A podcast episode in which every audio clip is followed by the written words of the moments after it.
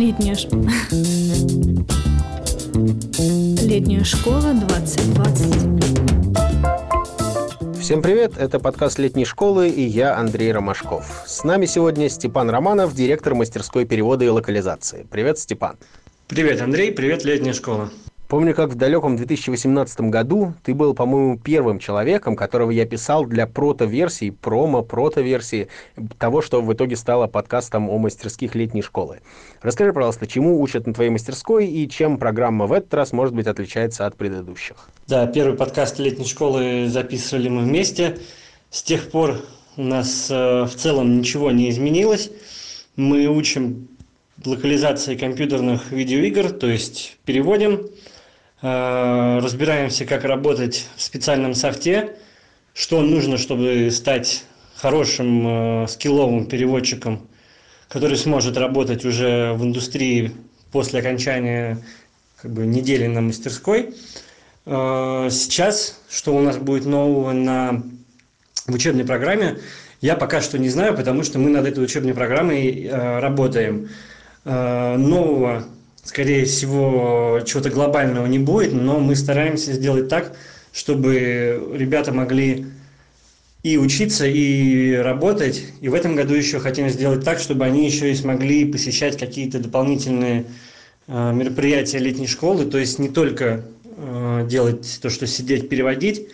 То есть мы хотим немножко разгрузить нашу программу и сделать ее э, более качественной в плане того контента, который будут ребята получать от наших преподавателей. Кого в этом году ждут на твоей мастерской? Это люди, с, видимо, с определенным знанием английского. Какие вообще требования? Ждем мы в этом году, как и обычно, людей от 18 лет. Э, тех, кто заинтересован в переводе, кто любит видеоигры. Возможно, уже как и начинающих переводчиков, так и тех людей, которые хотят немного изменить сферу деятельности, скажем, из Э, перевода э, субтитров или просто художественного перевода перейти в более э, в такую смесь художественного и технического перевода, что, собственно, представляет локализация. Знание английского, конечно, обязательно. Любых других языков станет только плюсом. Мы всегда рады тем, кто знает больше трех языков. К чему следует готовиться тем, кто еще не знаком с форматом летней школы, но очень хочет поехать? Наверняка у обучения в лесу есть свои особенности. Может быть, о чем следует знать? Ну, знать в первую очередь стоит о том, что в лесу может быть холодно, далеко ходить не надо. Вспомним прошлый год, когда все мерзли, только я один в шортах ходил большую часть времени. Э, нужно быть готовым к тому, что придется жить в палатке, помогать э, не только своей мастерской, но и летней школе. То есть э, помимо обучения, помимо различных мероприятий летних школьных, нужно будет работать по лагерю, что-то делать руками, что как-то стараться помочь быту летнешкольному. Ну и не знаю, на самом деле, э, не встречал я еще людей, которые бы испытывали какой-то дискомфорт от того, что они находятся в лесу достаточно быстро ко всему привыкает, скажем, день-два, и человек уже себя ну, комфортно чувствует и в лагере летней школы, и в условиях палаточного лагеря. Так что, думаю, в первую очередь, если есть желание, то э, всегда мы поможем адаптироваться и я, и более опытные участники, и координаторы мастерской, они сделают все, чтобы новый участник э, как можно быстрее э, адаптировался на новом месте. Насколько я помню из наших предыдущих подкастов, многие участники, ну или не многие, определенное число участников вашей мастерской в итоге находят работу в переводе и локализации. Так ли это? И какие у вас последние достижения на карьерном поприще?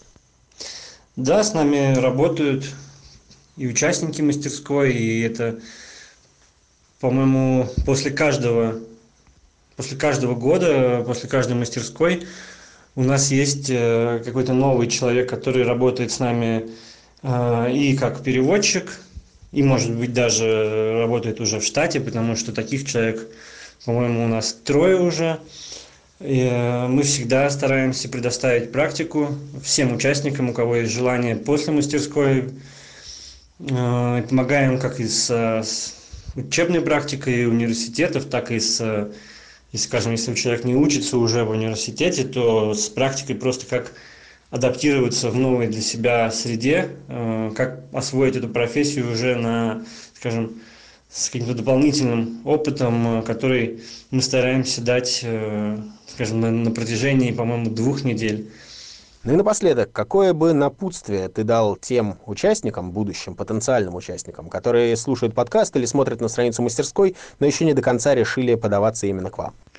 Ну, я бы советовал не раздумывать, если есть такое желание и уже зашли на страницу мастерской, есть какие-то идеи поехать, но сомнения тоже терзают, отбросить их нужно и подать заявку.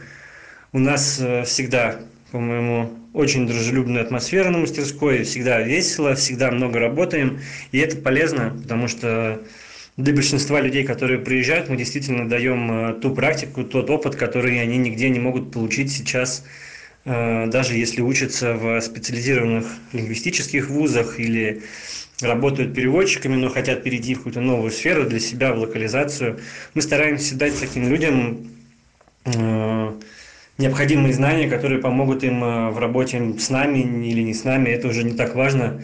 Стараемся поделиться тем опытом, который у нас есть, а он большой, больше 10 лет локализации, поэтому есть что рассказать. Так что не надо и сомневаться, отправляйте заявку, а дальше разберемся уже, посмотрим. Будет и тест, и разбор теста. Так что и будет интересно нам. На самой мастерской мы точно приложим все усилия, чтобы время не было потрачено зря. Ну что ж, это был подкаст летней школы о мастерской перевода и локализации. С вами были Степан Романов и я, Андрей Ромашков. Всем пока.